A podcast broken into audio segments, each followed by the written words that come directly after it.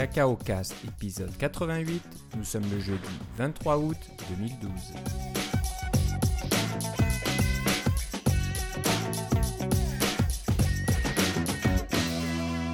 Bonjour et bienvenue à tous dans ce nouvel épisode de Cacao Cast. Comme d'habitude et de retour de vacances, Philippe Casgrain est avec moi. Comment ça va Philippe? Ah, ça va, ça va pas mal bien. Je suis pas mal bronzé. J'ai passé du temps à la plage, alors j'étais bien content.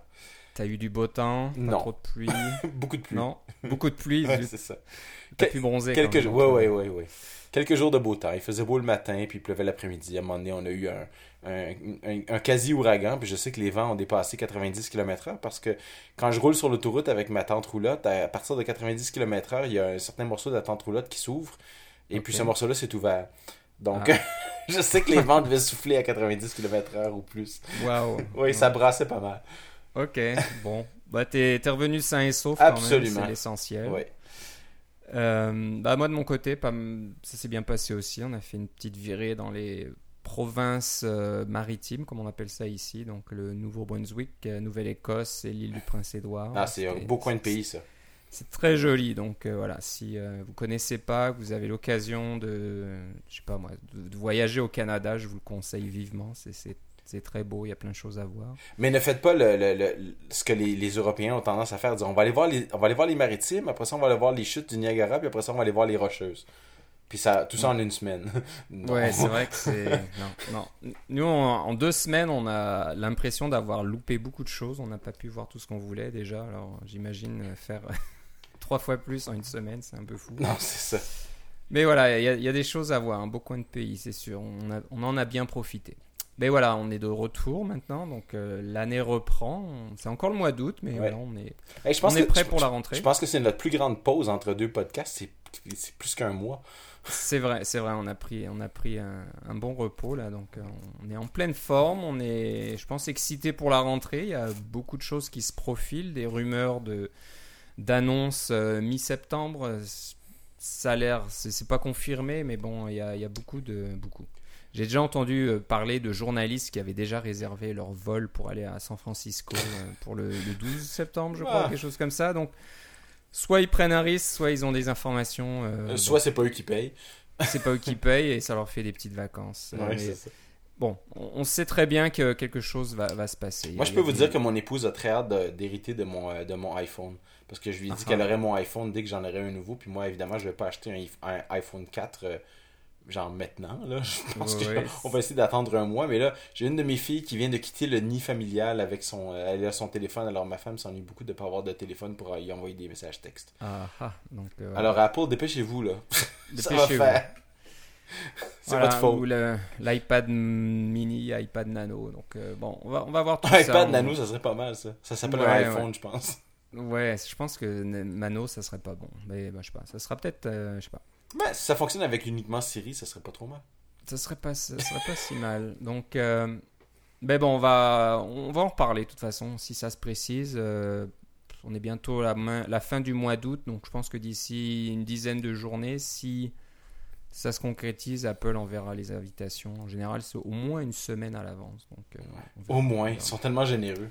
Ils sont tellement généreux, mais voilà. Mais les journalistes se dépêchent quand même. C'est quelque chose qu'on peut. Ouais. À, leur, à leur niveau, ils se, ils se sentent obligés de couvrir. Que veux-tu quand on essaie de couvrir la compagnie qui a la plus grosse capitalisation boursière de la planète? Ouais, ouais. Quand même, voilà, Ouais. ça, déplace, ça déplace les journalistes. Ouais. Bon, ben, on va parler quand même des, des petites nouveautés. Donc, euh, on va faire une bonne place à, à notre ami Limo, ou le lion des montagnes, ou Mountain Lion en anglais. Dont la Euh, 10.8.1 vient de sortir aujourd'hui. vient de sortir, et je sais pas si tu te souviens, je pense qu'on en avait parlé que j'allais peut-être attendre la 10.8.1 pour l'installer. Ok, donc Et tu as bon, tout fait ça avant le podcast, c'est ça? Voilà, non, toi tu l'as fait, mais moi j'ai pas encore fait. J'avoue que c'est une question de temps, c'est pas une question d'envie. J'aimerais bien le faire, mais j'ai pas trop le temps actuellement, beaucoup de travail. Et ce que j'essaie de faire d'habitude quand j'installe une, une, une révision majeure du système d'exploitation, c'est de faire une installation propre à partir de zéro. Donc je fais une sauvegarde complète, je fais un reformatage et j'installe euh, complètement parce que je fais un, petit peu mon, mon ménage de printemps de cette façon-là, parce qu'on se rend compte qu'au fil du temps, on a tout un tas d'applications qui servent plus à rien. Il y, a, des choses qui traînent à droite à gauche. non seulement ils servent plus à rien, mais des fois ils marchent carrément plus. Leur icône va avoir un gros signe de interdit dessus. voilà, donc ça marche plus. C'est vrai que sur le Mac, c'est pas comme Windows. Hein. Si Windows, on laisse trop de choses installées et qui traînent, ça, ça ralentit les performances du système de façon euh, significative. Mais ça, c'est parce que Windows est, très, très, très compatible avec des trucs anciens. Alors que le Mac a tendance à pas être compatible avec les trucs anciens. Et puis, souvent, les applications, voilà, c'est juste un, fichier ou un répertoire, et puis il n'y a pas de démon, il n'y a pas de, de, de, trucs qui tournent en, tâche de fond, en général. Bon, il y en a, mais pas toujours. Mais même, j'aime bien faire du ménage. Je me dis, voilà, pourquoi j'ai installé ce truc-là? Je m'en sers jamais. Donc, hop, c'est parti. Et puis, euh, euh, j'aime bien. Côté performance, ça fait toujours plaisir au début d'avoir un, système bien rapide euh, qui, qui, marche bien. Il n'y a pas trop de choses. Donc, ben, justement, parlant de performance, moi, j'ai activé FileVault 2 euh, sur, mon, sur mon MacBook Air. Euh, je l'avais pas activé avant parce que je me disais, ah, ça va prendre de la place, ça va prendre, ça va ralentir les performances, j'ai beau avoir un SSD, etc. Et puis finalement, j'avais besoin d'un d'un compte FileVault pour mon, pour mon travail parce que j'utilise le même ordinateur, mais j'ai un compte séparé qui, qui est encrypté. Et puis, le, le FileVault 1, les performances sont vraiment atroces maintenant. C'est une technologie legacy. Alors, depuis Lion, depuis Lyon, on utilise euh, FileVault 2, qui est une encryption, complète du disque et qui n'a de commun avec FileVault 1 que le nom, parce que le reste est complètement différent. Je l'ai activé, puis même si mon disque dur était presque plein, ça a très bien marché. Ça prend aucun espace sur mon disque dur, puis en fait, je vois pas la différence. Euh, c'est tout aussi rapide qu'avant. J'ai même récupéré de l'espace parce que j'ai plus besoin de mes partitions. Euh, Spares Bundle d'avant. Et puis, euh, si vous avez euh, le moindre souci de, de, de, de, performance ou de ou, aussi que vous déplacez avec votre ordinateur, même si vous ne vous déplacez pas, vous ne voulez pas vous faire voler vos trucs, là, depuis le temps, depuis trois ans que j'utilise FileVault et FileVault 2 depuis que Lyon est sorti, en fait, là, que je l'utilisais sur mes machines du travail, je vous recommande d'activer ça, surtout sur un portable, parce que si vous le perdez, euh, euh, les gens qui vont le trouver peuvent avoir accès à n'importe quoi. Là, alors, euh, c'est. alors qu'avec un disque dur complètement encrypté, ça, ça, ça, vaut vraiment la peine. Et puis, ils utilisent. Vous avez probablement remarqué quand vous démarrez votre ordinateur avec la touche Option, depuis Lyon, il y a une petite partition qui s'appelle le Recovery Partition là, qui vous permet de, démarrer un système minimal. Ça prend une coupe de gigs sur votre disque dur. Puis, de toute façon, vous ne pouvez rien en faire de, de, ces, de, ces, de ces deux gigs-là. Euh, eh bien, euh, l'encryption complète du disque utilise cette mini partition pour démarrer. Donc, euh, c'est comme ça que ça fonctionne et c'est pour ça que ça prend aucune place supplémentaire d'encrypter votre disque au complet. Puis, c'est une opération qui se fait en quelques heures. Et puis après ça, c'est complètement transparent. C'est vraiment bien. je le recommande à tous ceux qui ont le moindrement de, de déplacement avec l'ordinateur. Puis même si vous n'en avez pas, faudrait pas que quelqu'un vienne chez vous puis vous vole votre Mac Pro là, ou des choses comme ça, ou votre iMac, là, qui sont des trucs qui sont faciles à, à prendre. Là. Enfin, un Mac Pro, c'est pas si facile à prendre que ça, on s'entend. Il faut vraiment être bâti comme un déménageur. Mais euh, si vous avez le moindrement de soucis de, de, de, confidentialité, je vous recommanderais de l'activer. J'ai été très très agréablement surpris sur mon, sur mon petit R.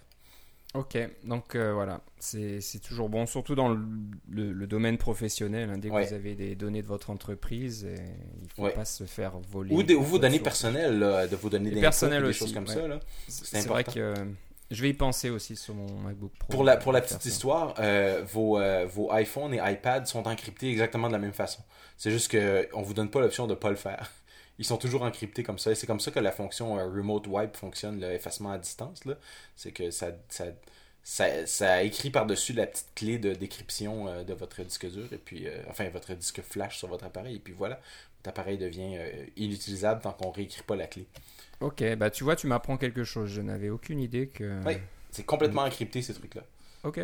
Ah, ça c'est intéressant. je pense que c'est depuis iOS 4, peut-être probablement 5 en fait. Ok.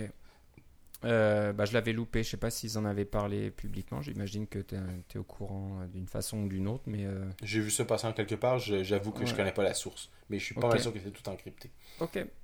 Bah avant de parler de tout ça, on a une petite, petite nouvelle qui est, qui est plus toute neuve. Hein. Je pense que ça fait quelques jours que ça a été annoncé, mais TextMate 2, la version tant attendue depuis des années. Je pense qu'on en avait déjà parlé en plus.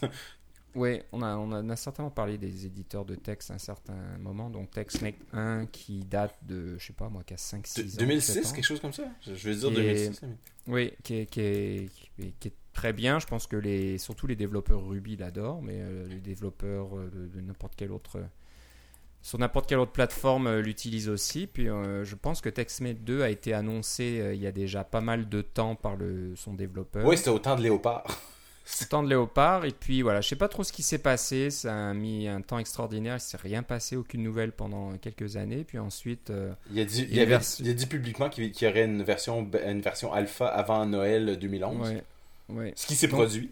Voilà, il y a une version alpha, puis après plus grand chose encore. Et voilà, maintenant il a annoncé il y a quelques jours qu'il passait TextMate 2 en open source. Donc je sais pas si c'est un peu un ras-le-bol général ou euh, quelque chose, un projet trop compliqué ou je sais pas. Bon, c'est, c'est- on saura jamais ou le, le fin fond de l'histoire, à moins que le développeur. euh, il, disait, il disait publiquement qu'il avait besoin d'aide. Donc, Ouais. euh, c'est ça qu'il y avait une façon, une façon qu'il avait trouvé de, de rendre ça, parce qu'il y a beaucoup, beaucoup d'intérêt pour les éditeurs de texte. Et les éditeurs de Ouais. texte, c'est un problème très complexe. Alors, Oui. euh, d'a- d'avoir plusieurs personnes qui peuvent aider en open source, c'est intéressant. Euh, c'est pour ça qu'il l'a fait comme ça.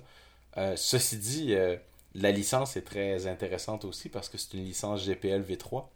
Donc, euh, tous les patchs que vous soumettez à cette euh, application euh, sont doivent être automatiquement sous code GPL aussi. Ouais. Euh, alors, ça, vous, euh, ça peut vous limiter dans ce que vous voulez faire ou ça peut vous. euh, vous- faut éviter de contaminer votre propre code source. Ce que ça empêche aussi, c'est que quelqu'un en, prenne TextMate 2, euh, corrige quelques problèmes, puis le mette, mettons, sur le Mac App Store. Et sous un nom, là, comme, je sais pas moi, Filmate ou quelque chose comme ça, là, TextFill. Et puis, la licence empêche carrément de faire ça. C'est une.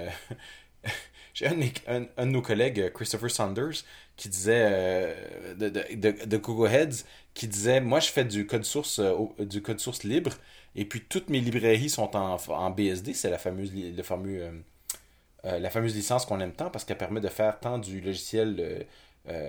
commercial que du logiciel libre, etc. Ça donne beaucoup de flexibilité. C'est la licence.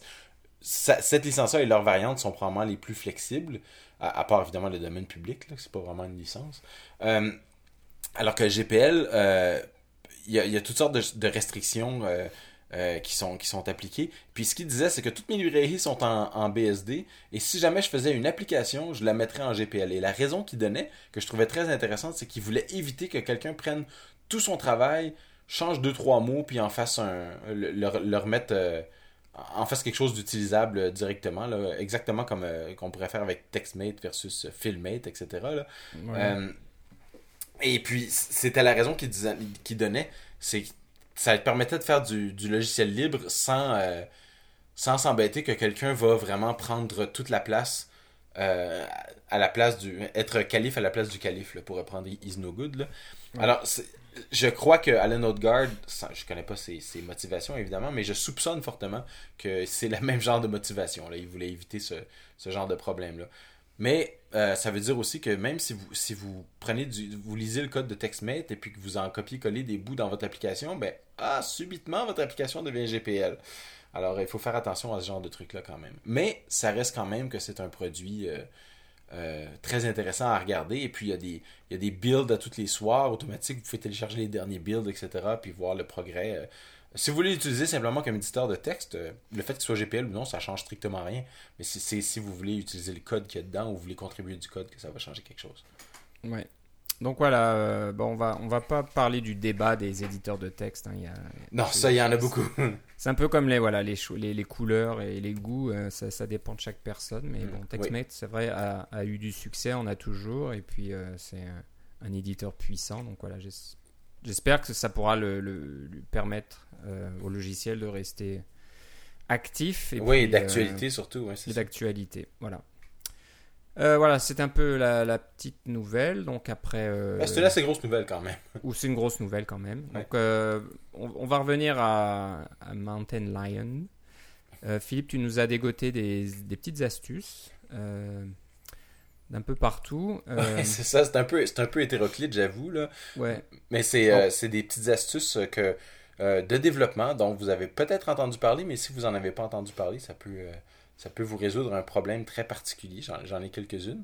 Alors, Alors, euh. Ouais, il y a un, un problème de dé- défilement. Alors ça, j'étais pas au courant. Qu'est-ce qui se passe à ce niveau-là? Ben, c'est que dans, euh, dans Snow Leopard et dans Lyon, si vous, avez dans, vous allez dans vos préférences système euh, général, vous avez, il y a une case à cocher qui s'appelle activer le, le, le défilement sans à-coup. C'est le fameux smooth scrolling en anglais. Et puis, c'est dans même, au même endroit que, que dans euh, là où vous activez le lissage pour les polices sur un écran LCD et des choses comme ça. Là. Euh, toutes ces petites options, là où on mettait le même endroit où on mettait les flèches en haut et en bas. Alors, euh, dans les flèches de défilement, évidemment, il n'y a plus de flèches de défilement maintenant, alors cette option-là n'existe plus. Mais ce qui est, c'est cette option-là, ce que ça faisait, c'est que par exemple, vous êtes dans Safari et vous appuyez sur la barre d'espace pour avoir la page suivante, eh bien, la page va s'animer pour se présenter, de, elle va accélérer puis elle va ralentir. Alors que si vous allez dans, euh, si vous désactivez cette option-là, la page va carrément euh, sauter au prochain endroit. C'est beaucoup plus rapide. Enfin, la perception, c'est que c'est beaucoup plus rapide.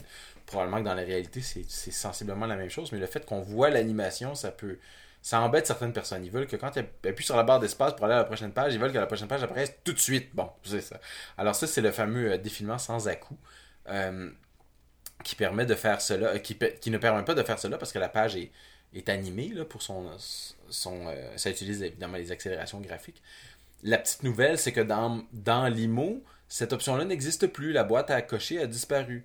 Donc, j'ai un petit, une petite commande default euh, que vous inscrivez dans votre terminal qui euh, vous permet de désactiver euh, ou d'activer le défilement sans à-coup. ça remplace donc la petite boîte à cocher.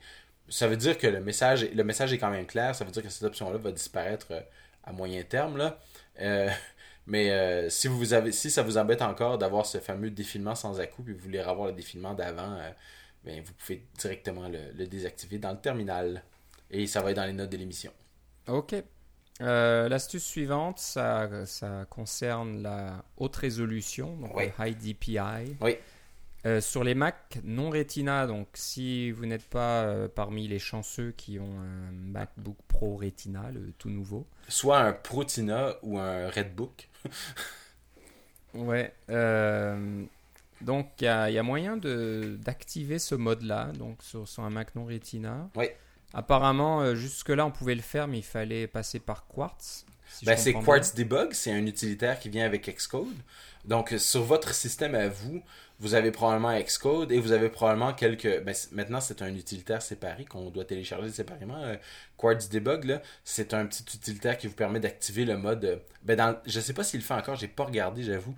Euh, mais dans le temps, on pouvait activer le mode 1.25x, 1.5x, 2x, 3x, etc. Puis maintenant, ben, on s'entend que Apple s'est enligné sur 2x pour pour euh, augmenter le, DPI de leur, de leur ordinateur. C'est, tout est du 2X, c'est la, fonction Retina, c'est, ça. Euh, alors, si vous avez Quartz Debug, vous pouvez, l'activer, mais euh, j'ai trouvé un petit bout de code. Encore une fois, c'est des commandes defaults. Mais cette fois-ci, c'est des commandes defaults que vous devez faire comme utilisateur root, parce que c'est des commandes qui affectent la base du système et non pas juste votre compte utilisateur. Ça vous permet d'activer ce mode 2X sur un ordinateur sans utiliser Quartz Debug et sans utiliser les outils de développement. Pourquoi c'est pratique? Bien, peut-être que c'est sur le Mac de, votre famille ou des choses comme ça, ou le Mac de votre. Euh, un Mac que vous utilisez pour tester temporairement, euh, sur lequel vous ne voulez pas installer 3 euh, gigaoctets d'outils de, développement. vous pouvez activer le mode de, de, DPI élevé comme ça et puis tester votre application en, en DPI élevé sans pour voir où sont les problèmes, où sont les, les graphiques qui sont, euh, qui sont pas beaux. Parce que ce que ça fait, évidemment, c'est que votre écran euh, qui avait, euh, disons, 1400 pixels de large, ben, il n'y en a plus que 700 parce qu'on coupe, on coupe tout en deux. Alors, c'est sûr que tout va apparaître deux fois plus gros. Mais si vous avez des graphiques Retina, ils vont encore être corrects à cette résolution-là, même si vous n'avez pas beaucoup de place pour jouer. Là, votre barre des menus est sûrement remplie. Vous, allez pouvoir avoir les... Les, voir immédiatement quels sont les graphiques qui sont Retina ou non Retina sans avoir besoin d'un MacBook Pro Retina. Ceci dit, je vous recommande de tester sur un MacBook Pro Retina si vous avez des, euh, graphiques Retina, mais ça peut faire une façon de, tester rapidement sur une autre machine euh, que la vôtre ou sur un écran externe, des choses comme ça. Peut-être que vous avez un écran HD qui est suffisamment gros pour pouvoir vous permettre de faire ce truc-là. Alors, vous pouvez le faire sans avoir les outils de développement. C'était juste ça l'astuce. Voilà. Ouais, bah c'est bien pratique, ouais, c'est pour le test. Euh, on n'a pas d'écran Retina sous la main, on peut quand même regarder si les proportions sont bonnes, si le code est correct. Exactement. Euh, il y a aussi donc une documentation Apple euh, au sujet de IDPI qui est disponible sur developer.apple.com. Oui, et on va mettre tout ça dans les notes de l'émission. Voilà, donc euh, si bah, c'est plus si, mais si voilà, si vous développez une application macOS, je pense qu'il. Maintenant, vous avez plus le choix. Il faut que vous émettiez vos, vos, graphiques en, 2X aussi. Voilà, donc voilà, jetez un coup d'œil et assurez-vous que tout fonctionne. Euh, je sais pas si c'est vraiment une astuce. Le, sujet suivant, ça, parle de la, la fonction euh, OBJC underscore. Donc c'est la, la fameuse. Je sais pas, c'est une fonction, j'ose pas. Oui, c'est une, méthode, mais c'est la fameuse fonction qui est quasiment qui est au cœur d'Objective-C, hein, qui, qui, gère tout l'envoi des messages euh, entre objets. Exactement. Et je sais pas, on avait dû en parler un moment. Elle est très, très, très, très, très optimisée. C'est vraiment euh, une merveille d'ingénierie, tout ça. Hein. Ils ont les, ingénieurs de. je, ne sais pas qui est qui s'occupe de ça. Est-ce que j'imagine que c'est Apple qui, qui, gère ça, mais voilà, ils ont, ils travaillent beaucoup pour que cette euh, fonction soit la plus rapide possible, sachant qu'elle est au cœur de. Parce qu'elle est appelée des millions de fois. des millions de fois sans arrêt. Donc euh, chaque microseconde de d'épargner. Euh, Microseconde, nanoseconde. J'imagine, voilà, on peut descendre à nanoseconde, donc chaque. chaque euh, au, niveau, au niveau des instructions, là. une instruction de moins, ça fait une différence gigantesque. Exactement, donc euh, voilà, la performance se joue là-dessus. Alors donc tu, tu, pars de quelque chose de pouvoir utiliser Objective-C Message Sense sans cast. Alors là, je t'avoue que je suis un petit peu ça. Alors, curieux de savoir de, de quoi il s'agit. C'est dans, dans, certains bouts de code que vous avez optimisé vous-même, euh, parce que, parce que, évidemment, vous avez utilisé Instrument ou Shark ou quelque chose comme ça qui vous a dit que, euh, d'envoyer des messages, par exemple, je sais pas moi, euh, NSRA Object at Index 33, là, que ça, ce message-là, c'était un, un, endroit qui, ralentissait dans votre code. Et puis, vous avez décidé d'utiliser ce qu'on appelle les imp, c'est les, fonctions directement utilisées par le Objective-C, donc toutes les routines de bas niveau.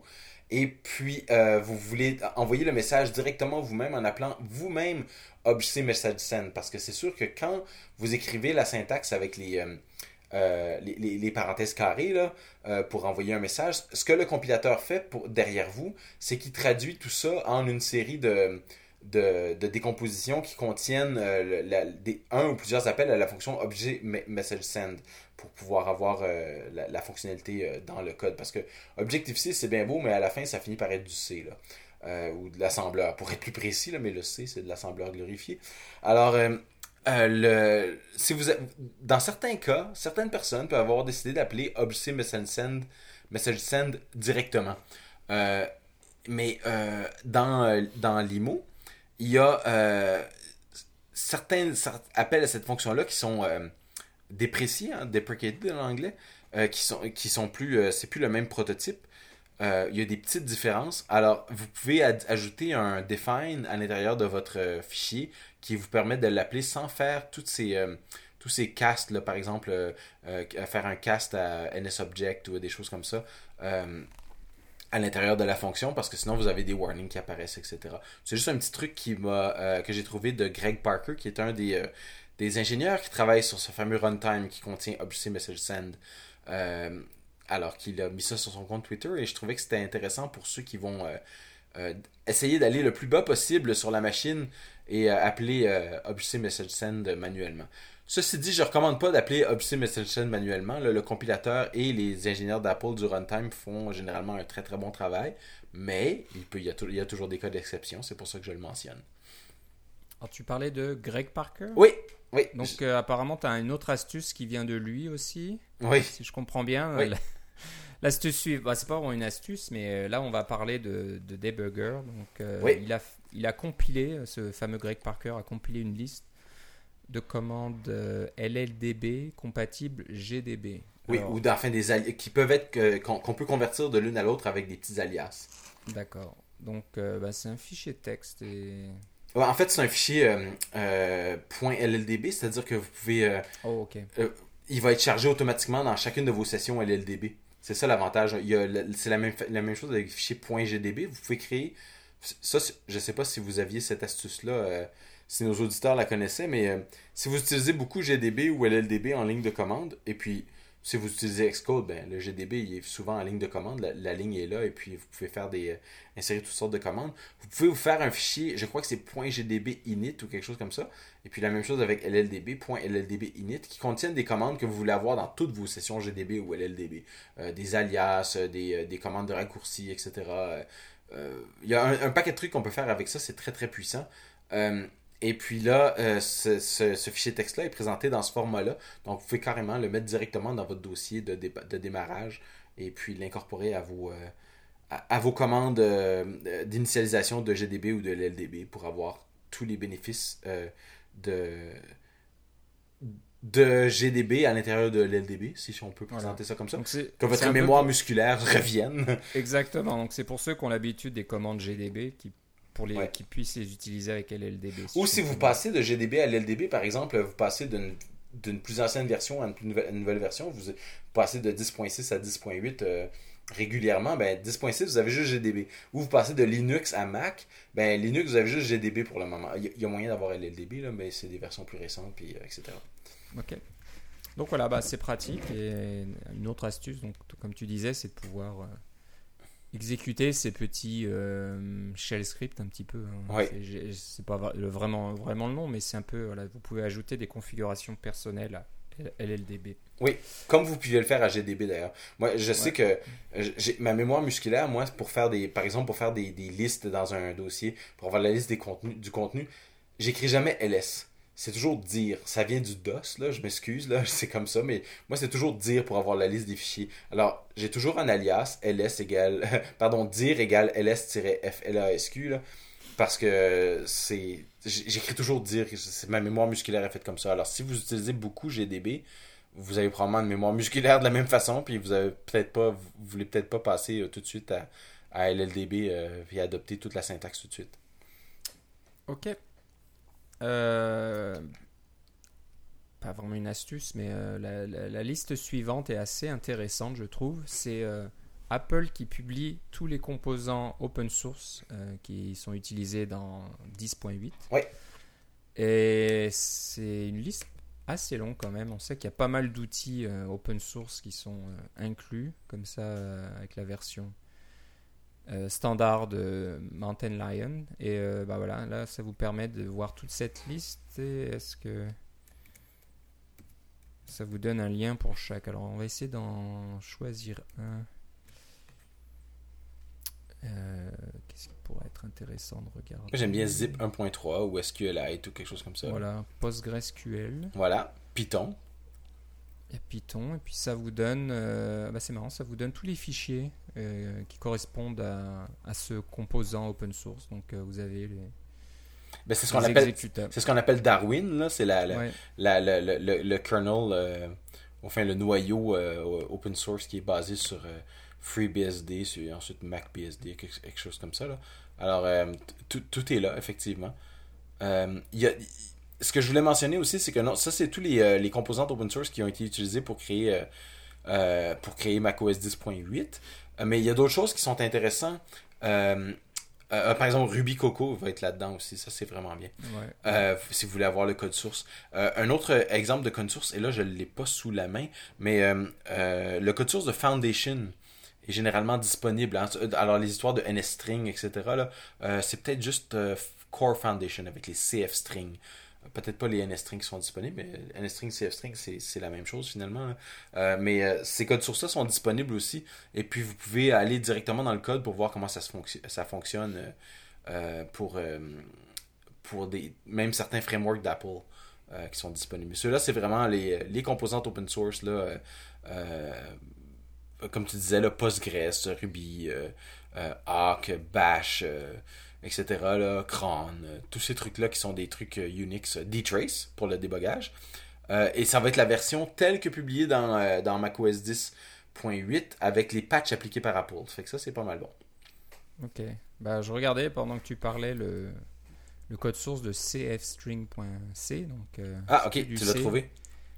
Et c'est très long, il y en a du code. On n'a pas l'air, mais euh, c'est très long et très. Ah, c'est pour tous les. ça traite tellement de cas de figure, ces trucs-là. Là. Mais pour les strings en particulier, là, euh, quand vous utilisez un string, dans votre code. Des fois, vous vous rendez même pas compte de, de ce que ça implique, de l'usine à gaz que ça peut être. C'est un truc gigantesque et c'est présenté comme un petit truc tout simple qui fait juste vrai. fonctionner. Et puis ça gère tous les Unicode du, du- jusqu'au UTF-32, ça gère le Klingon, ça gère le japonais, ça gère le chinois mandarin, le chinois traditionnel, le- tout. Et puis ça fait tout ça pour vous gratuitement. Vous avez rien à faire. Alors si vous avez si vous avez le moindrement d'expérience euh, des du début de la programmation euh, quand le quand on, a commencé à se rendre compte qu'il fallait faire plus que du ASCII là euh, vous, vous savez euh, toutes les, tous les problèmes qu'on a eu avec les code pages, etc. Là, puis le, le Mac roman, puis le, euh, tout avant le Unicode, là, c'était, c'était épouvantable. Ça, puis je parle pas de Windows, c'était encore euh, c'était aussi, euh, aussi problématique de ce côté-là. Puis ça, ça l'est encore quand on est sous XP puis des choses comme ça. Donc, euh, pour, pour info, cfstring.c fait 214 kilooctets. Donc, euh, voilà, ça vous donne une idée un petit peu du. Je n'ai pas compté le nombre de lignes, mais il y en a vraiment beaucoup, beaucoup, beaucoup. Donc, voilà, si, euh, c'est là depuis un bout de temps, je pense, hein, opensource.apple.com/slash source. Là, vous avez vraiment euh, tout, tout ce qu'il y a dans. dans c'est pas juste Mountain Lion, je pense que c'est dans. Non, c'est toutes 10 les, non, oui, il y a toutes les versions depuis depuis le début, je pense. et il y a vraiment beaucoup de choses. Et il y a aussi leur propre driver, on va dire. Donc, euh, Apple pilotes, Ad- là, ouais, c'est ça. AD- ADB Keyboard. Il y a même des vieux machins. Je pense que je sais même pas si c'est encore. euh, Ouais, mais si la licence fonctionne. disait que tu devais distribuer le code source, il distribue le code source. Voilà. Donc, euh, il y a- il y, a beaucoup de choses. Beaucoup de, voilà, de, de pilotes de bas niveau. Là. Si vous voulez vous regarder comment ça marche, eh ben, il y en a. Apple PS2 Mouse. Donc, Ouais. si vous voulez savoir comment euh, brancher une souris PS2 et tout ça. Donc voilà, c'est une, une bonne petite trouvaille. euh, Il y a des choses euh, vraiment intéressantes à trouver là-dedans. Ouais. Euh, on va finir notre petit tour de Mountain Lion avec une astuce euh, pour les développeurs qui nous a été euh, rendue public, bon, rendue public, qui, qui nous a été partagée par Daniel Jailcout de Red Sweater Software Un ami de l'émission. un ami de l'émission. Euh, Je sais pas s'il nous écoute, mais je pense pas qu'il comprend ou qu'il parle le français, mais euh, c'est- quelqu'un qu'on connaît. Euh, si vous comprenez bien l'anglais, moi je vous conseille d'écouter euh, son podcast Core Intuition qu'il Oui. fait avec Menton Reese. Euh, c'est maintenant hebdomadaire. Ils, ils, ils gagnent de, la- de l'argent, j'imagine. Je sais pas trop. Ben, ils ont des commanditaires, alors ils doivent ils gagner ont, de l'argent. voilà, ils ont des commanditaires et ils font un épisode toutes les semaines. Donc, euh, on avait pris de l'avance sur eux à un moment hein, parce que euh, ils, ils, ils enregistraient une fois tous les 2-3 mois. Et puis euh, Ouais. là, ça, c'est fini maintenant. Ils enregistrent toutes les semaines. Ils ont des commanditaires. Donc, euh, Ouais. Mais Bon, euh, voilà, très bonne qualité. Voilà, c'est deux, deux développeurs in- indépendants de, de, de très bon niveau qui ont beaucoup d'ex- d'expérience. Et si c'est un peu ce qui vous intéresse, je vous conseille de l'écouter. C'est ça, c'est le, même, le même genre de durée que notre podcast aussi, ce qui fait qu'il est intéressant. Voilà. Alors, c'est c'est pas le même style. hein. Nous, on parle plus de framework, d'outils et de choses comme ça. Eux, ils sont plus à parler de leur business, de, de- de comment ils s'organisent, comment ils font leurs tests, comment ils distribuent leurs applications, Ouais. leurs choix techniques, et etc. etc. Donc, Mais euh, c'est beaucoup orienté technique, c'est pas business, Oui, euh, comme euh, comment on fait de l'argent puis des choses comme ça. Là, ouais. Exactement, donc voilà, on vous, on vous le conseille fortement. Oui. Donc Daniel a une petite astuce aussi, donc depuis, ah, depuis Mountain Lion et puis depuis surtout qu'il y a eu ces histoires euh, d'applications qui accédaient à votre carnet d'adresses et qui pouvaient euh, envoyer tout le contenu euh, sur leur serveur sans que vous le sachiez. Bon, maintenant ça a été euh, un peu euh, boulonné par Apple, donc sur iOS, mais aussi dans Mountain Lion. Donc chaque application qui essaye d'accéder à votre carnet d'adresses doit d'abord vous demander euh, une permission. Donc il y a une fenêtre qui va s'afficher en vous demandant voilà, est-ce que je peux accéder à votre carnet d'adresses? Le problème pour les développeurs quand on teste son application, c'est que cette question, euh, ben, on y répond une, fois au début, puis une fois que c'est répondu, euh, c'est terminé, c'est enregistré dans le système et la, question n'appara- n'apparaîtra plus. Donc si vous voulez retester une application à partir de zéro, ben, vous êtes un peu coincé parce que ce, ce test unitaire ne sera plus vraiment euh, disponible. Donc euh, ben, Daniel a une petite astuce, apparemment une commande qui vous permet de réinitialiser euh, la comment on va dire le- la réponse à l'accès ou le Voilà. l'accès. Donc je sais pas si tu voulais en parler, mais Non, son- c'est bon, c'est- ton, il- résumé est bon. voilà, ça sera dans, dans, dans les notes de l'émission aussi. Donc, c'est son, un article sur son blog. Il suffit juste d'utiliser une commande qui s'appelle TCC utile. Oui. Alors, euh, TCC, TCC, je sais pas trop ce que ça veut, que, que- ce que TCC veut dire. Euh, c'est euh, c'est simplement marqué, vous pouvez faire man TCC utile, c'est Manage the Privacy Database. Ok. Alors, euh, Donc, c'est- euh, je voilà. pense que c'est, je sais pas, il y en a qui disent que c'est là depuis un certain temps déjà. Oh non, pas vraiment. Non, je pense que c'est- tout nouveau dans Mountain Lion. Je pense aussi. Database.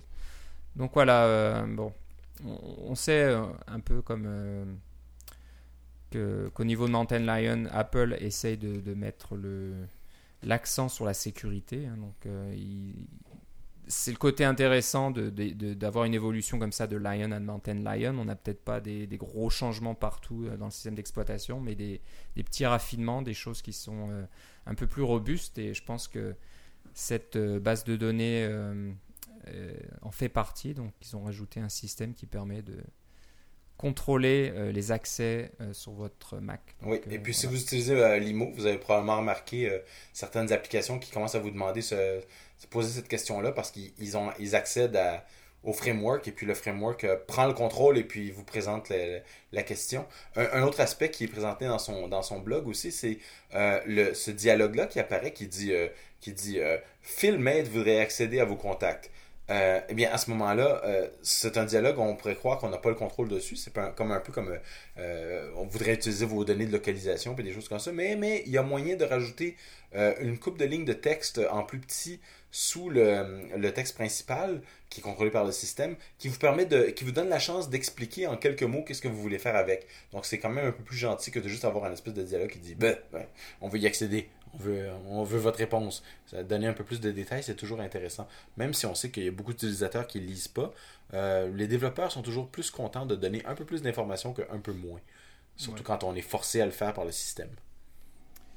Donc euh, voilà, apparemment en ajoutant euh, quelque chose dans votre info playlist, euh, ça. votre application, vous pouvez ajouter un petit message à cette boîte de dialogue. Et bien sûr, l'info playlist peut être localisé. Vous pouvez l'avoir en français, en anglais, etc. Exactement. Voilà, donc c'était notre tour des, des- des petites astuces. Donc on hein, n'a pas reparlé des nouveautés de Mountain Lion. Je pense que maintenant vous êtes au courant, vous l'avez installé, vous avez joué avec ou vous l'utilisez euh, tous les jours pour votre travail ou votre plaisir. Donc voilà, c'est tout, ce- c'est tout ce qu'on voulait faire. Donc euh, merci Philippe d'avoir compilé toutes ces, ces petites astuces. Euh, C'est un peu hétéroclite, mais je pense que ça valait la peine. non, non, ça, ça, ça vaut le coup. Euh, voilà, donc on va, on a pas mal de sujets encore, mais je pense qu'on va un petit peu euh, raccourcir, sinon on va vraiment exploser notre, euh, temps d'émission aujourd'hui. Euh, bah, on va passer rapidement sur Pixar qui commence à, partager du code open source. C'est un peu technique, on va dire. Je vous invite à regarder vous-même. hein. Si vous allez euh, sur GitHub et le compte Pixar Animation Studio, Ouais. Moi, Euh, c'est ont- plus ça la nouvelle que Pixar est sur GitHub. Voilà, parce que là, ils ont un outil, ça s'appelle Open Subdiv. Euh, je pense que c'est bon, des trucs très techniques en, en- en 3D, des animations 3D, etc. Donc, si c'est votre domaine et que vous connaissez, euh, bah, je vous invite à aller voir ce qu'ils ont rendu public. Ce qui est pour la petite histoire, euh, il y a des instructions pour pouvoir euh, créer l'outil pour Linux et pour Windows, mais il n'y a rien du tout pour le Mac. Donc, Ouais. euh, on le savait déjà. hein. Moi, j'avais déjà entendu parler que les, les fermes d'ordinateurs chez Pixar qui, Oui, Renderman, c'est ça. voilà, qui, qui génèrent toutes les, les, les images en 3D, ne c'est pas une, une ferme Mac, c'est du Linux, je crois. Il y avait même un moment peut-être du Windows, euh, Ouais. je suis pas mais, sûr. mais Renderman a commencé sur le Mac, si je me trompe pas, mais ils sont. euh, euh, dans- au début, à la fin des années 90 puis au début des années 2000, le Mac en perdait au niveau de la performance. Alors il fallait qu'ils aillent où il y avait la performance. Euh, Oui. si, on passe un, si on passe un an pour écrire notre logiciel pour qu'il tourne sur, euh, sur Linux, mettons, et puis parce qu'on a des, des très bons programmeurs, parce qu'un an c'est quand même rapide, mais qu'on réussit à, à faire le rendu de, notre, de toutes nos scènes en six mois au lieu d'en un an et demi, ben finalement, on va sauver du temps. Ouais, en là, gros, c'est ça le genre de décision. Ouais, ouais. Donc, euh, bah, je pense qu'aujourd'hui, c'est tou- c'est toujours du, du Linux ou des Ouais. choses comme ça, toujours pas de Mac. Donc, euh, bon, est-ce que ça arrivera un jour? Je sais pas. Ils ont peut-être pas. Ça, ça coûte beaucoup d'argent. Donc, euh, si ça marche bien avec, euh, j'imagine, des, des, des grilles, là, des, des, un système euh, massivement parallèle fait de milliers d'ordinateurs sous Linux. Ça coûte pas cher, hein, des, boîtes. euh, c'est un peu comme pour Google, quoi. C'est des, des- des PC Linux qui coûtent quasiment rien. Puis on peut en, peine- en mettre des centaines, voire des milliers euh, en parallèle. Et donc, Et puis, euh, puis, quand on en a des centaines ou des milliers, il y en a toujours un qui pète, là, puis il faut aller Ouais. voir toutes les heures, là, puis changer quelque chose. il y a toujours de Et voilà. l'entretien à faire. Et puis, bon, c'est plus, c'est plus pratique, on va dire, parce que maintenant, il n'y a plus hein, le, le- le Mac, le Xserve, c'est- ça n'existe plus. Donc, ils n'ont plus vraiment le choix. Ils vont pas empiler des Mac mini comme ça euh, à l'infinité. Non. Donc, bah, on verra pas ça. Euh, ce qui est drôle aussi à la fin de, de leur page sur GitHub, c'est qu'ils ont un wishlist euh, qui est assez rigolo. Il y en a un qui dit que John Lasseter, Lasseter donc qui est euh, Un des fondateurs de Pixar. qui, voilà, qui dirige Pixar actuellement et qui euh, dirige aussi quasiment euh, les studios d'animation de Disney, dit qu'il aime bien regarder les, les, les images des films en cours de production sur son iPad. Donc il dit si quelqu'un est intéressé pour, pour faire peut-être pas une version, mais pour je sais pas, de- avoir le moyen d'accéder à ce, cet outil-là, Subdiv, Open Subdiv à partir d'un iPad. Euh, il dit que ben, John Lasseter utilisera votre, euh, votre application. Donc, euh, si, si ça vous intéresse, que vous comprenez à quoi ça sert, je sais pas. Apparemment, euh, voilà, on- ça- c'est- je, reg- je regarde. Dé- Désolé, hein, je regarde pendant que que j'en parle. Je vois que on peut on peut afficher des, des animations, on peut bouger la- les caméras, etc. Donc voilà, ça doit être un système qui permet de je sais pas, de, de, de regarder les, des scènes en 3D. ou- Enfin bref, on, on vous laissera regarder, on n'est vraiment pas spécialiste, moi j'y connais rien du tout. Mais c'est vrai que ceux qui ont encore, euh, qui doutent encore que GitHub est un succès ou que euh, tout le monde est sur GitHub, ben voilà, c'est encore une, une raison de plus pour. Ben, entre ça, puis ils ont reçu 100 millions de fonds- de- d'argent de, financement. Ouais, donc euh, je pense que ça marche bien pour eux et tout le monde sera là-dessus. Ouais. Donc difficile de, de passer à côté. C'est un peu comme euh, quand on a Git versus Mercurial, ben Git a gagné, veut, veut pas. là. Ouais, la, la, la- guerre de la. De la... C'est là que le plus, le plus de monde utilise, et puis GitHub, Ouais, ouais. rendu un peu la même chose. Exactement.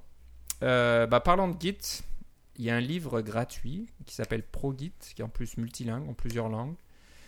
Euh, format PDF, format EPUB, euh, format tout ce que vous voulez. Euh, donc, qui s'appelle ProGit. Le site s'appelle git scm.com slash book. Ben voilà, si Git.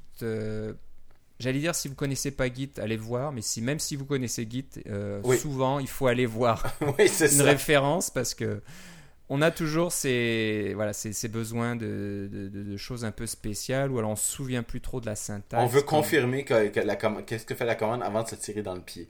Exactement, Ouais. donc euh, voilà, moi je, je commence à travailler aussi euh, tous les jours avec Git et puis euh, des branches par-ci et puis des merges par-là et des stashes et des machins et des trucs.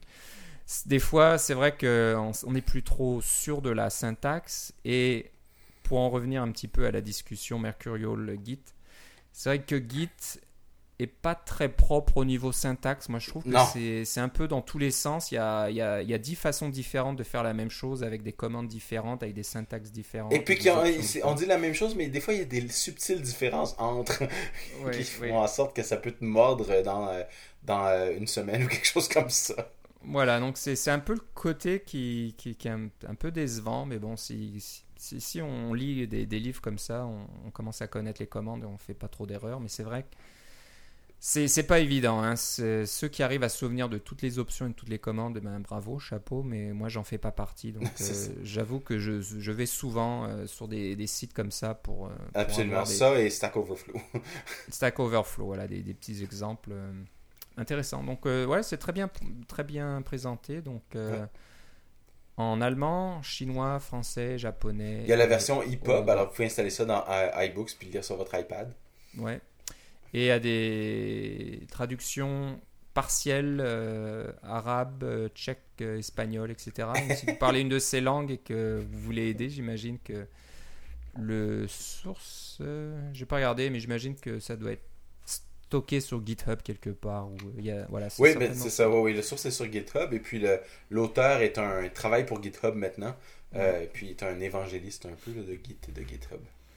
Voilà, donc euh, Pro Git. Euh, Oui. ouais. encore un truc gratuit, sympathique. Oui, et on remercie un auditeur de nous l'avoir rappelé sur Glassboard. Notre fameux Glassboard qui. Ouais, Arnaud en- Pavon.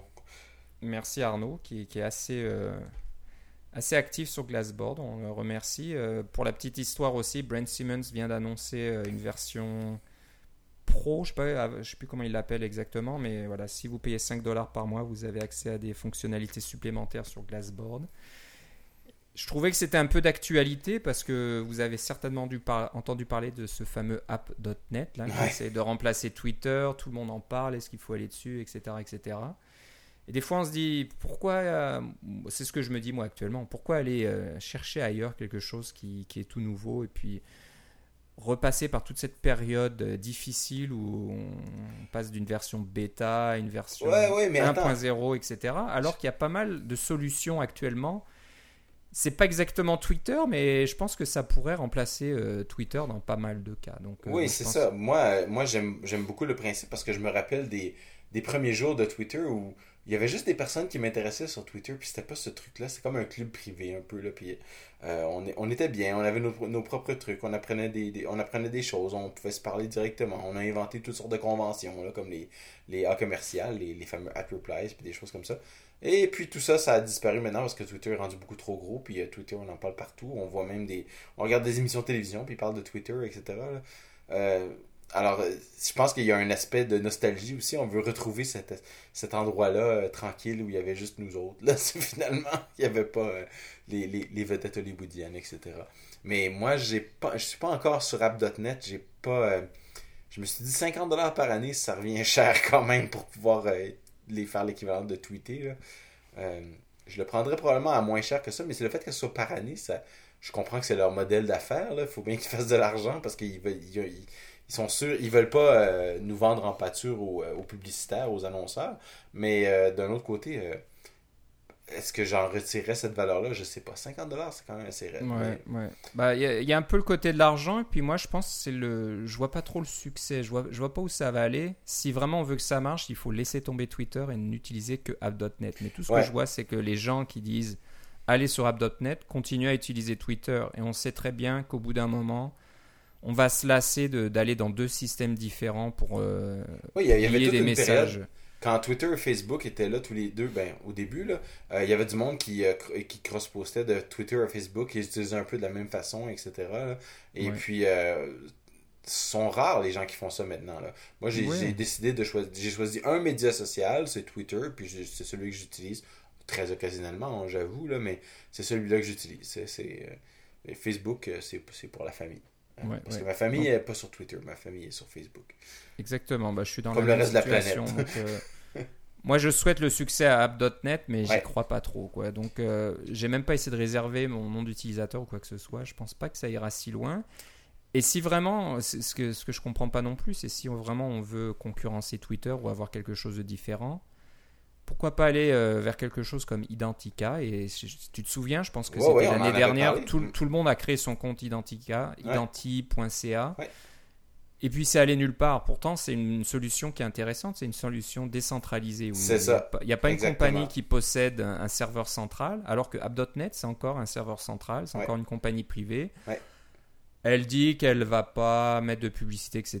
Mais si jamais il y a Twitter, Facebook, une grosse compagnie qui arrive avec ses centaines de millions de dollars en disant on vous rachète, eh ben, je pense qu'ils réfléchiront pas euh, deux fois et puis ils vendront leur compagnie, hein, quel que Ouais, soit. Puis non, non seulement ça, mais c'est l'histoire a prouvé depuis très longtemps que les publicitaires sont prêts à payer beaucoup plus que ce que les clients sont prêts à payer. Ouais, ouais. C'est même, plus- c'est même plus comparable, c'est des ordres de grandeur là, de plus. Ouais. là. Donc, Alors, euh, euh, bon, je, je sais qu'il y a des, certains de nos auditeurs qui sont sur app.net, donc euh, bon, bah, je, je respecte. J'espère que ça marchera. Moi, je vous, je vous souhaite euh, bonne chance à, à ce niveau-là. Mais comme je disais aujourd'hui, euh, je serai là à vous attendre sur Twitter quand vous reviendrez. Ah, Je suis pas encore aussi pessimiste que toi, mais ouais. Disons J'ai vu, je- un- j'ai vu un tweet euh, aujourd'hui qui disait ça. Je trouvais ça assez rigolo. Euh, bon, on va finir par euh, une- autre euh, dernière petite astuce pour Xcode 4.4. Ouais. Alors, c'est peut-être, c'est encore une de tes astuces, Philippe. Alors, Ouais, mais ça, c'est une astuce maison, je l'ai pas trouvé nulle part. J'ai, c'est quelqu'un que les, les gens connaissent probablement. J'ai pas de, j'ai pas de source pour ça. J'ai juste, je me suis mis à le faire, puis je me dit tiens ça marche. Le problème, c'est que Xcode 4.4, on en a déjà parlé, il est vraiment bien, c'est une bonne amélioration sur Xcode.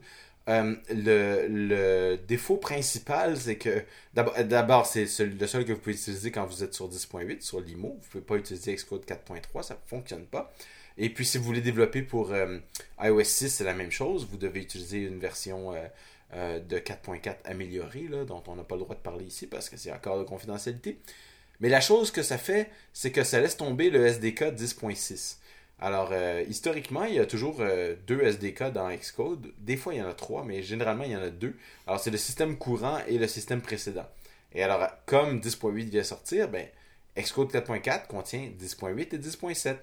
Le problème, c'est que vos applications que vous avez euh, développées depuis quelques années, vous les avez peut-être fait migrer à un moment donné de 10.5 à 10.6 pour le SDK. Et puis, donc, un peu comme la version minimum du système que vous supportez c'est clair que même si vous développez pour le SDK à 10.8, vous pouvez faire tourner les trucs sur 10.5. C'est juste que ça demande plus de, un peu plus de rond de jambe pour pouvoir faire fonctionner ça correctement. Donc, vous n'êtes peut-être pas prêt à passer de, du SDK 10.6 à 10.7. C'est mon cas pour euh, certaines applications. Et puis, je recommande pas ça pour une machine de production. C'est-à-dire que euh, si vous avez votre système de, euh, de, build automatisé, là, on a, je ne sais pas si on a parlé de Jenkins, etc. Là. Euh, je me rappelle plus si on en a parlé ici. Mais bref, si vous avez un système de, de, qui fait vos builds vous-même, une machine dédiée qui fait les builds, je recommande pas ça pour cette machine-là. mais peut-être pour tester des trucs sur votre propre système, puis vous voulez pas passer tout de suite à, à 10.7 ou 10.8 dans votre SDK, mon astuce, et de euh, récupérer, avant d'effacer Xcode 4.3, euh, récupérer dans le dossier euh, Developer Platforms, macOS 6.platform, Developer SDK, vous récupérez le dossier macOS 10.6.sdk et vous en faites une, copie zip, un archive sur votre bureau, quelque chose comme ça. Parce que quand vous allez passer de 4.3 à 4.4, ce dossier-là va disparaître. vous allez juste avoir le SDK 10.7 et le nouveau SDK 10.8 qui va apparaître. Euh, donc, vous prenez votre archive.zip, vous la décompressez et vous la faites glisser dans le même dossier. Et là, hop, vous avez trois SDK et Xcode arrête de se plaindre que vous, vous manque le SDK 10.6 et que votre application fonctionne avec le SDK 10.6. Je, je, Peut-être que j'expédierai pas une application euh, au App Store avec ce, genre de trucs Frankenstein. Et effectivement, chaque fois que vous allez faire une mise à jour de Xcode, comme quand j'ai passé de Xcode 4.4 à 4.4.1, eh bien mon SDK 10.6 a disparu parce que Xcode a dit c'est pas à moi ce truc-là. Euh, mais il faut, donc il faut le remettre. Mais si vous faites des, un besoin ponctuel du SDK 10.6 et que vous êtes dans Xcode 4.4, euh, par exemple, vous avez un MacBook Air qui, qui, a juste un système dessus, puis votre système de build est encore sur, sur 10.6 ou 10.7, donc il y a le bon SDK. Euh, à ce moment-là, vous pouvez euh, continuer à développer sans avoir toutes les alertes de Xcode qui vous dit Hey, attention, euh, vous il vous manque un, SDK. Donc, simplement de copier le SDK, ça semble fonctionner. et puis, ça peut vous sauver d'avoir à, installer carrément un autre système sur votre, sur votre MacBook ou des choses comme ça, juste pour faire ce petit développement-là dont vous avez besoin. Voilà, donc euh, c'est vrai qu'il faut bidouiller un petit peu plus. Euh. Quelquefois, oui. Quelquefois, hein. c'est vrai qu'Apple nous pousse dans le dos là. C'est un peu, allez, non, non, non, allez. Ouais, faut, mais mettre ça, à jour. C'est le prix, c'est le prix à payer pour être euh, à, l'avant de tout. Hein. Moi, je suis en macOS 10.8.1 et puis je paye du prix des fois avec des petits détails comme ça. Ouais, ouais. Donc voilà, c'est intéressant de, de, voir ça. Donc on mettra ça dans les notes de l'émission aussi pour comme tu l'as expliqué, c'est pas bien compliqué. Mais... Non, mais il faut savoir, puis surtout, il faut le récupérer avant d'effacer de, votre Xcode 4.3 ou de faire la mise à jour. Ou alors carrément, vous pouvez le récupérer d'une autre machine aussi qui a encore le, bon dossier SDK. Ça semble être compatible entre les autres. C'est une bidouille qui n'est pas supportée par Apple, effectivement, il l'efface à chaque fois. Mais à chaque mise à jour, mais euh, ça semble fonctionner pour le moment. Ok. Voilà, donc ça conclut euh, notre émission euh, aujourd'hui. On a un petit peu dépassé notre temps habituel, mais on avait beaucoup de choses à dire. Et puis c'est le retour de vacances. Ça fait plus de 4 semaines qu'on n'a pas enregistré quoi que ce soit. Terrible. Ça nous manquait là, ça nous démangeait. Il fallait, il fallait en parler. On a des choses à partager. Donc, euh, bah, si vous voulez nous suivre sur Twitter, on a un compte qui s'appelle le CacaoCast. oui, et non pas sur app.net. Pas encore. non, je ne suis pas prêt à payer 50 dollars pour un compte CacaoCast. Mais, Peut-être quelqu'un va le prendre et ça sera trop tard. mais- Surtout quand un- le nom de domaine ne coûte pas 50 dollars. c'est ça Ouais, qui est ouais, rigolo. C'est c'est intéressant. Euh, on a une adresse courriel cacaocast.gmail.com. On a une pièce entre guillemets dans Glassboard qui s'appelle CacaoCast. Le code d'invitation est aussi CacaoCast. Donc euh, rejoignez-nous. Oui, venez faire un tour sur Glassboard, on commence à voir des gens, ça commence à être intéressant. Ouais, ça, ça devient sympathique. Et puis voilà. Donc Philippe, toi, si on veut savoir ce que tu fais ou te suivre, où doit-on aller? Oui, je vais essayer de tweeter un peu plus, mais sur Twitter, ça va être Philippe C, L-I-P-P-E-C. Et moi, c'est Philippe Guitard, euh, G-U-I-T-R-D, tout attaché sur Twitter. Et euh, je crois que je n'oublie rien. Donc, on va se retrouver dans deux semaines. Peut-être qu'à ce moment-là, on saura si un événement qui a été annoncé ou non par Apple euh, au mois de septembre. On en parlera certainement. Je pense que. Et sinon, il y, aura sûrement, il y aura sûrement des nouveautés. Si j'ai quelque chose que j'ai appris en 88 épisodes, c'est qu'il y a toujours quelque chose de nouveau. Il y aura toujours quelque chose de nouveau. Là, je sais pas s'il y a eu une euh, version bêta d'iOS 6 tout récemment. J'ai pas trop suivi. Je pense que Ah, été- j'ai vu une coupe de tweets passer, alors il doit y avoir des trucs. Ouais, donc il y, a- il y a des choses qui bougent. Il y a- il y, a toujours quelque chose à dire. Bon, ben, c'est tout pour aujourd'hui, comme je l'ai déjà dit. Donc, euh, rien d'autre à ajouter, Philippe? J'ai rien oublié? Non, je pense que c'est bon. Ok, bon, on se reparle une prochaine fois alors. Certainement, à la prochaine. Bye bye.